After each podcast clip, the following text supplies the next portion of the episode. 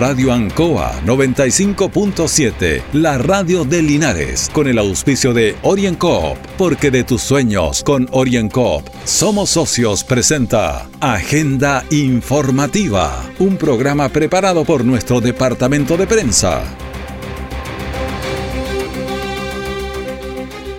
Bienvenido a Agenda Informativa de este día, viernes 2 de julio, a través del 95.7 Radio Ancoa y todas sus plataformas digitales, junto a don Carlos Agurto ahí en la coordinación. Último día para que los feriantes postulen al bono de gobierno, hacer trámite ahí en la oficina de renta del municipio. Eh, trabajadores con contratos también pueden recibir subsidio. Lungaví, después de tres meses, pasa a fase 2. Detalle de este y otras informaciones en Agenda Informativa. Mi querida familia, brindo por nosotros y nuestros logros, por nuestra panadería, la que a punta de esfuerzo hemos hecho crecer y que hoy después de tres años estamos abriendo un nuevo local. ¡Eso! Salud también por mis socios, porque cuando más lo necesité, siempre creyó. Salud por mi socio Orienco. ¡Salud! Pide tu crédito micro y pequeña empresa OrienCop y siente cómo te brindamos el apoyo que necesitas para hacer crecer tu negocio. OrienCop, Cooperativa de Ahorro y Crédito. Siempre en el lugar donde se produce la noticia están los equipos de prensa para que usted se informe primero. Agenda informativa. Bien, y comenzamos Agenda Informativa de este día, viernes 2 de julio, en un contacto con el diputado Jaime Naranjo Ortiz. ¿Cómo está, diputado? Muy buenos días, don Julio. Un gusto saludarlo a usted como también a toda la gente que nos está escuchando a, tra a través de Radio Ancoa.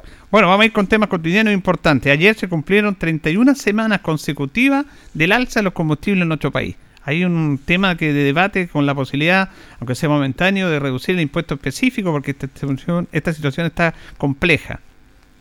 Efectivamente, don Julio, eh, en la Comisión de Hacienda estamos abordando esta materia para ver cómo podemos hacer alguna compensación a la gente que se abastece de combustible, ya que claramente los precios internacionales, Chile es un país que importa casi la gran mayoría de su combustible, eh, están en alza desmedida y eso ha generado un, alza también bastante fuerte en los precios. Eh, y estamos viendo cómo se pudiera rebajar el impuesto específico de tal manera de aliviar un poquito la carga a, la gente que compra los diversos combustibles de nuestro país. Pero hay que verlo bien porque, como lo señalo yo, eso también hay que compensar eh, cómo se va o se puede afectar toda la labor social que se desarrolla el gobierno. Mucha plata que se recauda con el impuesto específico se devuelve a la gente en apoyos sociales como subsidios de vivienda, familiares u otros. Entonces hay que buscar una fórmula ahí que permitan, sin dañar los subsidios sociales, eh, buscar cómo favorecemos hoy día a las, a las, familias que están extraordinariamente afectadas por el alza desmedida de los combustibles. Pero se está estudiando eso, don Julio, la rebaja del impuesto específico. Ya, eso es importante porque, claro, la gente está preocupada realmente, uno recibe la inquietud, pero ustedes están trabajando en buscar alguna fórmula para, para ver ese tema. Efectivamente, así es. Hay que compensar ahí la rebaja sin que eso se dañe en las políticas sociales del gobierno. Claro, pero como yo le decía la semana pasada, que paguen los que tienen que pagar, porque las grandes empresas no pagan el impuesto específico. Así es. Por eso hay, estamos estudiándolo, porque hay varias personas que, que se ven favorecidas hoy en día eh, con la actual situación, y, y, y lo, lo, importante aquí es ir a favorecer el bolsillo de los que tienen menos, no de los que tienen más. Ahora, la semana pasada cuando terminamos el contacto, usted se refirió al tema de la, del bono de las feriantes que no podían porque el gobierno le exigía eh, iniciación de actividades. Y ustedes decían que solamente con el permiso municipal podían acceder a este bono, cosa que tenía que dictaminar la Contraloría como así lo dictaminó. Pero se produjo un problema acá, don Jaime, de que ahora, por ejemplo, el municipio está haciendo llamado a última hora, pero producto de que ellos no tenían la situación clara para que se inscriban. Y hoy día vence el plazo. Entonces hay otro problema más para los feriantes que a última hora tienen que estar haciendo otros trámites. Efectivamente, don Julio, justamente esta semana, como presidente de la Comisión de Economía, eh, tuvimos una conversación con el ministro de Hacienda porque hay un problema que es súper delicado. Las municipalidades tenían plazo hasta este miércoles para mandar el listado de las personas que son feriantes libres de su comuna. Logramos que ese plazo se extendiera hasta este día viernes. Aún así, el plazo es corto, porque hay muchos municipios en el país que han cambiado de alcalde, muchos municipios no tienen actualizada la lista de los feriantes, entonces lo que tememos que, eh, que hoy día, por ejemplo, muchos municipios manden los, listados de los feriantes libres y resulta que hayan algunos rezagados que por diversas razones no van a ser considerados. Entonces estamos pidiendo ahora que ese plazo se pueda extender mucho más, ya que puede ocurrir que por una situación administrativa de un municipio no mande bien la lista de los feriantes libres y puedan quedar muchos de ellos afuera. Así que no ha resultado fácil, para serle franco, mm. esta situación de, cómo los feriantes acogen al beneficio. Pero estamos dando la pelea ahí para que ellos efectivamente se puedan acoger al, beneficio y, no quede ninguno fuera, porque lo que temíamos justamente es que pudieran quedar algunos fuera eh, por esta situación de los municipios. Pero esperamos que los municipios hoy día puedan agilizar las listas y como le digo, don Julio, estamos eh, solicitando que se amplíe más el plazo de la información que tienen que entregar los municipios, porque es la única información eh, verificable, porque como usted sabe no tienen iniciación de actividades, entonces el único que puede verificar si una persona es feriante libre o no y está en el día de, en el día en los pagos son solo los municipios. Claro, si no se hubiera mantenido esta tosudez del, del gobierno de seguir con la de actividades, no habríamos tenido estos, estos problemas. Y más, veíamos una declaración del ministro de Economía, en el cual decía primero que tenían que tener eh, eh, iniciación de actividades y después dijo que estaba contento que la Contraloría había dicho que también los que tenían el permiso podían acceder a este bono. Entonces, esa, así las cosas indudablemente no caminan. ¿ah? Efectivamente, el ministro de Economía, oiga, no se ha caracterizado por su atinadas declaraciones en uno u otro sentido y, fue una vez más una cosa muy curiosa porque al principio él mismo le estaba exigiendo iniciación de actividades y después terminó alegrándose porque la Contraloría nos encontró la razón a nosotros que no requerían iniciación de actividades. Pero como le digo, ahora el problema radica, y es delicado, en que los, los municipios hagan llegar la lista de sus feriantes libres en su comuna. Usted quería manifestar una situación que le preocupa en relación a gendarmería, algún rol que le podría estar indicando el Ejecutivo respecto a ese tema. ¿Por qué no se explaya en eso? Mire, lo que pasa es que hay un profundo malestar de los funcionarios de gendarmería, cosa que yo comparto también, porque el, el proyecto que el gobierno está enviando de que crea el Ministerio de Seguridad Pública, además de la Policía de Investigaciones y Carabineros, el gobierno quiere incorporar a Gendarmería. Yo tengo la impresión y muchos pensamos lo mismo, que Gendarmería no tiene nada que ver con materias de seguridad en el país, por el contrario, eh, eh, lo que sí se puede coordinar con las policías, carabineros e investigaciones, pero no lo veo a Gendarmería y tienen toda la razón los funcionarios de Gendarmería de que a ellos no les corresponde estar en el Ministerio de Seguridad eh, Pública que se va a generar, sino que quieren seguir dependiendo del Ministerio de Justicia y, yo por lo menos comparto esa decisión y ese deseo que tienen los funcionarios de Gendarmería que prefieren seguir bajo la tutela del Ministerio de Justicia y no en el nuevo Ministerio de Seguridad Pública. Este domingo finalmente, diputado, va a haber un hecho muy histórico en nuestro país que van a asumir los constituyentes para elaborar la nueva constitución, dictaminada y elegido por la comunidad. Eh, la verdad que va a ser un aspecto importante eh, eh, en este aspecto. Esto la, hay mucha esperanza, ilusión, que sea una constitución que todos pensemos que realmente nos represente. ¿Cuál es su mirada respecto a esto? Mire, yo creo que no hay que tenerle miedo a lo que viene, don Julio. Creo que ha sido un proceso impecable lo que se ha llevado hasta cabo ahora en su elección en su composición, imagínense mitad hombres, mitad mujeres, la incorporación de los pueblos originarios. Creo que vamos llevando adelante un proceso muy bueno y yo no tengo ningún problema, más allá de algunas declaraciones más, unas declaraciones menos que se realizan por ahí, de que vamos a tener eh, eh, un trabajo impecable de ello y vamos a sacar adelante el día de mañana una, una constitución que nos cobije a todos, que nos represente a todos y no como la, como la que tenemos actualmente, que sigue marcada como la constitución de Pinochet. Así que en ese aspecto yo tengo mucha esperanza y, creo que es muy alentador lo que viene para el país.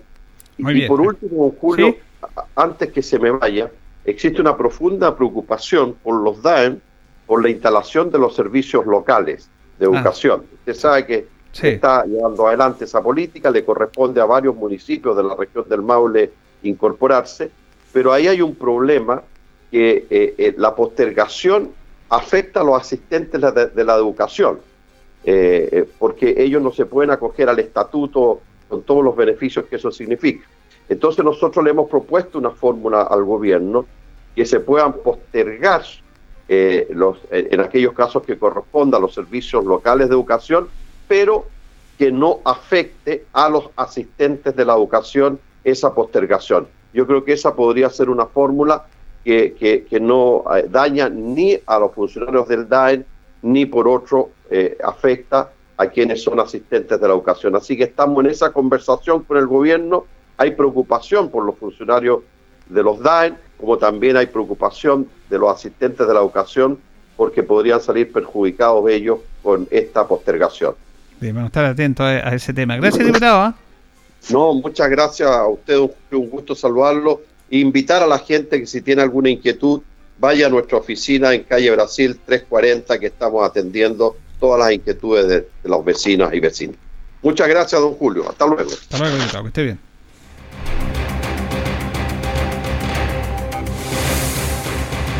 Orienco está presentando Agenda Informativa en Ancoa, la radio de Linares.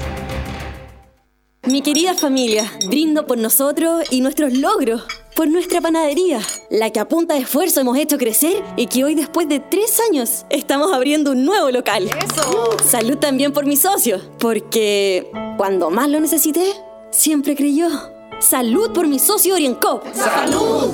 Pide tu crédito micro y pequeña empresa OrienCop y siente cómo te brindamos el apoyo que necesitas para hacer crecer tu negocio. OrienCop, Cooperativa de Ahorro y Crédito. Nuestra central de prensa está presentando Agenda Informativa en el 95.7 de Radio Ancoa. Hay momentos en que las personas están muy afanadas y se les pasan las oportunidades. Por eso, si es trabajador de feria ambulante, ponga atención porque hasta hoy, 2 de julio, es el plazo para optar al bono de alivio para rubros especiales. El trámite lo pueden realizar en la oficina de rentas municipales, como lo da a conocer el administrador municipal John Sancho.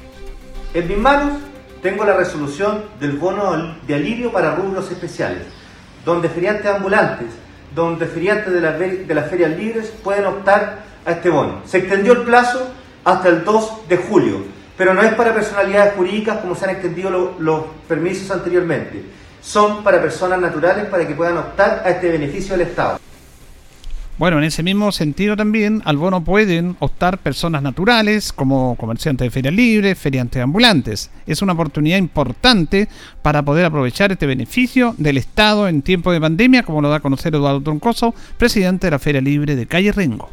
Bueno, una noticia excelente, más que nada para las personas que están trabajando acá en los locales, ya que ellos necesitan ayuda, están esperando apoyo de de ya sea de la municipalidad, del gobierno, en lo cual me parece que es una excelente noticia para estas personas para que puedan optar a estos bonos que les está entregando en este momento. Hay que realizar el trámite en la oficina de rentas municipales, que va a tener una atención especial en el día de hoy en la calle Linares de Jaén. El plazo para optar al bono es hoy 2 de julio, por lo que no hay margen para postergación, aunque nosotros recién en la nota que tuvimos con el diputado Jaime Naranjo están viendo la opción de ampliar este plazo, porque la verdad que es muy corto el plazo, para que reciban el beneficio los feriantes. La Seremi de Salud Marlene Dorán se siguió refiriendo y ampliando este caso que ha motivado alguna polémica, esta situación de esta ciudadana chilena que viajó desde Estados Unidos y que salió positiva con la cepa Delta. Y eh, la Seremi de Salud entrega mayores detalles en relación a este tema. Em, las indica bueno, todo lo que hemos estado realizando durante estos días, eh, nosotros ah, desde el día jueves, viernes en adelante seguimos trabajando, realizando investigaciones, trabajo en terreno acá en la comuna de San Javier. El día viernes, al no tener certeza si la paciente efectivamente había asistido o no al funeral, decidimos como medida preventiva llevar a todas las personas que habían asistido al funeral, que estuvieran en nuestra región, a residencia sanitaria y testearlas. Afortunadamente todas las personas salieron negativas y posteriormente, bueno, ellos eh, se les dio todas las recomendaciones y, nos quedamos tranquilos por ese lado. Además, nosotros seguimos trabajando y eh, realizando terreno, nuestro equipo de fiscalizadores asistieron al cementerio para verificar efectivamente cuándo había sido el funeral. y nos encontramos con que el funeral había sido realizado el día 5 de junio y no el día 4 como nos había relatado la paciente y su grupo familiar. Es por eso que nuevamente volvimos a insistir eh, en conversaciones con la paciente y su grupo familiar, quienes finalmente terminaron reconociendo que ellos habían, eh, la paciente había faltado a la verdad en la investigación epidemiológica y que ella sí había llegado al final del funeral. Eh, lamentablemente la paciente no respetó todas las indicaciones que dio la Seremia de Salud de la región metropolitana ello viajaba con un permiso donde indicaba claramente el vehículo donde, en el cual ella se desplazaba, que no debía hacer ninguna parada en el camino, eh, y además la dirección a la cual ella se debía dirigir directamente y ella en conjunto con las personas que residían en esa dirección no podían salir de la casa por 10 días y además no podían recibir visita. Ninguno de ellos cumplió con esta indicación de la Ceremi de la región metropolitana, pues todos asistieron al funeral ese día. Es por eso que a nivel central, como nosotros, hemos tomado medidas administrativas. A, estos pacientes se les cursó el sumario sanitario correspondiente por infringir la normativa sanitaria y las indicaciones de la región metropolitana y además todos los antecedentes fueron derivados a la Fiscalía. También la CDM responde si hay más casos de contagio con la variante Delta. Nosotros no hemos encontrado, hemos estado testeando, hoy día nuevamente estamos testeando acá. Eh, se han reforzado todas las medidas sanitarias, se ha hecho bastante testeo, alrededor de 500 personas han sido testeados durante el fin de semana. Ninguno ha salido todavía eh, eh, positivo a la variante Delta, ya se han descartado algunos casos y tenemos tres casos que todavía están pendientes, pero son pacientes que no han tenido contacto con la paciente. De todas maneras, todos los casos positivos que no están saliendo en las búsquedas activas acá en la comuna de San Javier están enviándose a secuenciar eh, al ISP para poder ir descartando que la variante no se encuentre circulando de manera comunitaria acá en la comuna de San Javier. además, estamos reforzando la vacunación. San Javier tiene eh, un porcentaje bastante bueno de vacunación de un 88%, por lo cual son pocas las personas que ya no están quedando por vacunar y es por eso que se están realizando casa a casa y buscando a las personas que no han sido vacunadas para poder administrar eh, la dosis que corresponde. Bien, la verdad es que uno esto tiene que presentar noticias, un programa noticioso donde los protagonistas son los que hacen la noticia, pero aquí las cosas se han hecho mal, aquí falló el protocolo del Ministerio de Salud eh, y la verdad que tiene que haber alguna responsabilidad muy grave en esto. Ahora no se sabe quién es esta persona, por qué se tuvo esa atención especial. Usted dirá, claro, es un familiar, un tema humanitario, pero hemos sabido de muchos casos de personas que no se les permite ingresar, aunque sea para estos casos, que no pueden despedir a sus familiares. Entonces, ¿por qué se le permitió a esta persona? Es un tema que tiene que seguir investigándose y además que está ya en la fiscalía. Orienco está presentando Agenda Informativa en Ancoa, la radio de Linares. Mi querida familia, brindo por nosotros y nuestros logros, por nuestra panadería, la que a punta de esfuerzo hemos hecho crecer y que hoy después de tres años estamos abriendo un nuevo local. ¡Eso! Salud también por mis socios, porque cuando más lo necesité, siempre creyó. Salud por mi socio Oriencop. ¡Salud! Pide tu crédito micro y pequeña empresa Oriencop y siente cómo te brindamos el apoyo que necesitas para hacer crecer tu negocio. Oriencop, cooperativa de ahorro y crédito. Todo el acontecer noticioso del día llega a sus hogares con la veracidad y profesionalismo de nuestro departamento de prensa. Agenda informativa.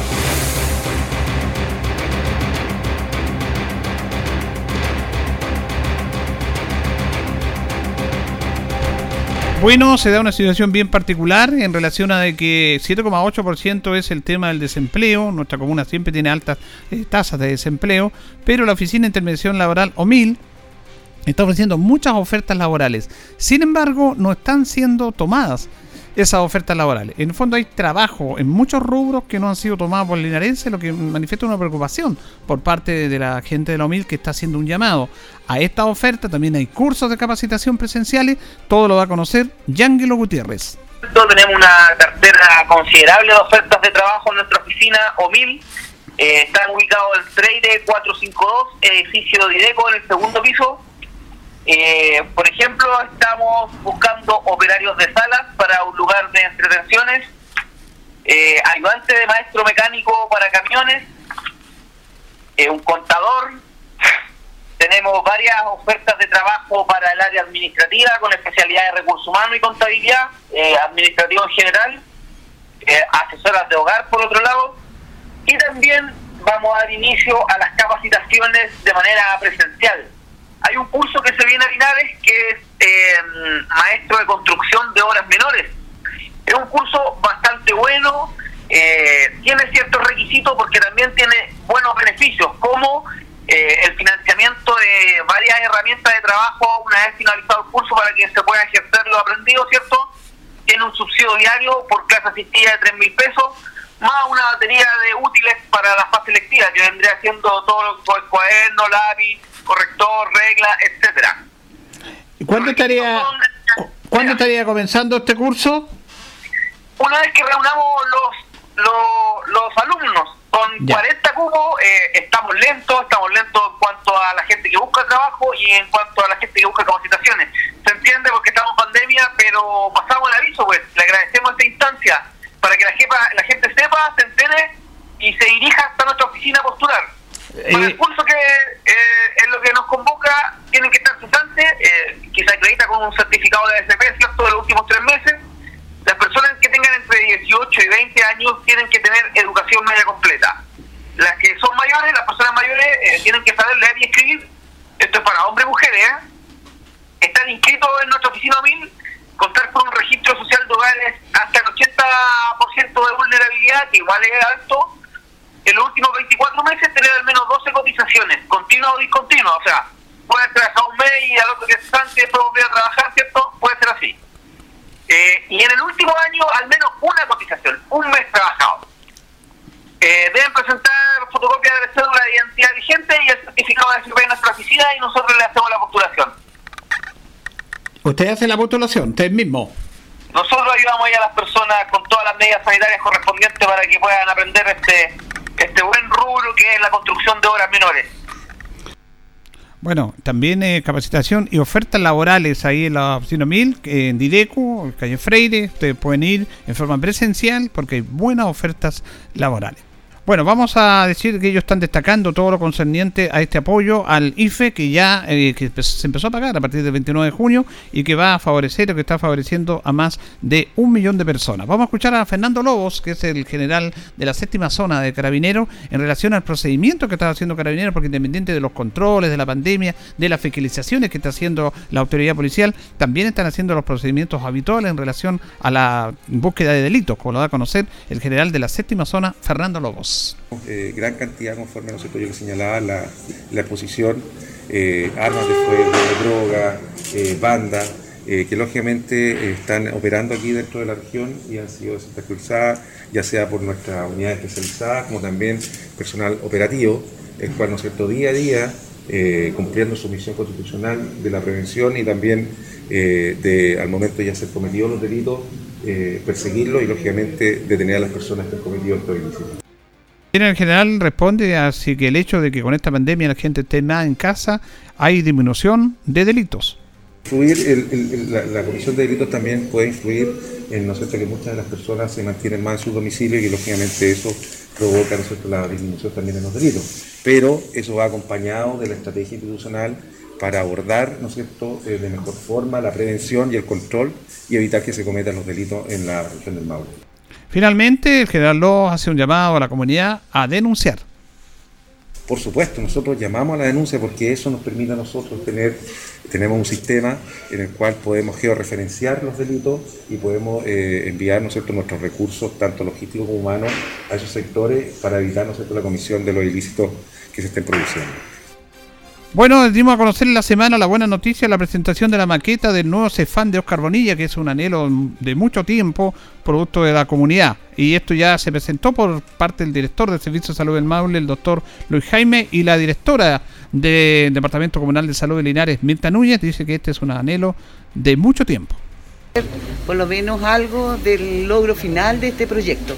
Este es un proyecto muy antiguo, muy anhelado, muy ansiado que se ha trabajado profundamente tanto por las organizaciones comunitarias, por el, Departamento de Salud y por el municipio de Linares.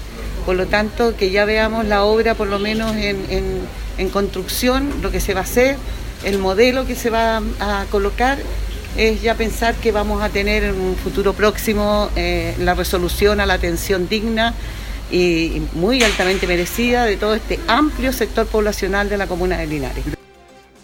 También la directora Meta Núñez da a conocer las características del nuevo edificio y destaca que sea solo de un piso. Nosotros, ustedes se recuerdan, tenemos un edificio también eh, de de alto nivel, que es el edificio Luis Navarrete Carbacho. Y la experiencia que tuvimos con él fue de que ser de, de dos pisos, aunque tiene unas grandes rampas para ascender y tener comodidad de atención, es incómodo. Entonces pensamos siempre en solicitar un edificio de un solo piso. Un solo piso nos permite los desplazamientos fáciles, nos permite, ¿no cierto?, movilizar recursos dentro del establecimiento sin mayores problemas este es un edificio que viene con todas esas medidas, como dijo el doctor Jaime, y que además viene para cumplir el modelo de atención familiar. Viene por sectores, viene esas eh, que ven usted columna, son sectores de atención poblacional el sector, los diferentes colores que tiene esta estructura que no se pueden ejecutar en este edificio antiguo, ahí van a poder ser ejecutados donde la población va a poder ser eh, atendida por equipos de cabecera eh, aplicando el modelo de salud familiar que es nuestro modelo para Chile y que debemos tener en todos nuestros centros. También este, este edificio cumple, trae una zona de procedimiento donde va a funcionar nuestro SAPU bastante más dignamente de como lo tenemos acá, porque viene una zona para SAPU, viene una zona para procedimiento, viene una zona también de atención de usuarios y para salas de reuniones también, que son eh, muy dignas para poderse atender en, forma respetuosa y afectiva y cumplir con todo lo que exige el modelo de atención. Una buena noticia que por fin ya se está dando curso a lo que va a ser el nuevo CEFAN del sector Oscar Bonilla. Llegamos al final de esta misión de día viernes 2 de julio de Agenda Informativa a través del 95.7 junto a don Carlos Agurto y en la coordinación. Le agradecemos la atención dispensada y sigue en sintonía de Radio Ancoa. Radio Ancoa 95.7, la radio de Linares, con el auspicio de OrienCoop, porque de tus sueños con OrienCoop somos socios, presentó Agenda Informativa, todo el acontecer noticioso del momento preparado por nuestro departamento de prensa, Radio Ancoa, por la necesidad de estar bien informado.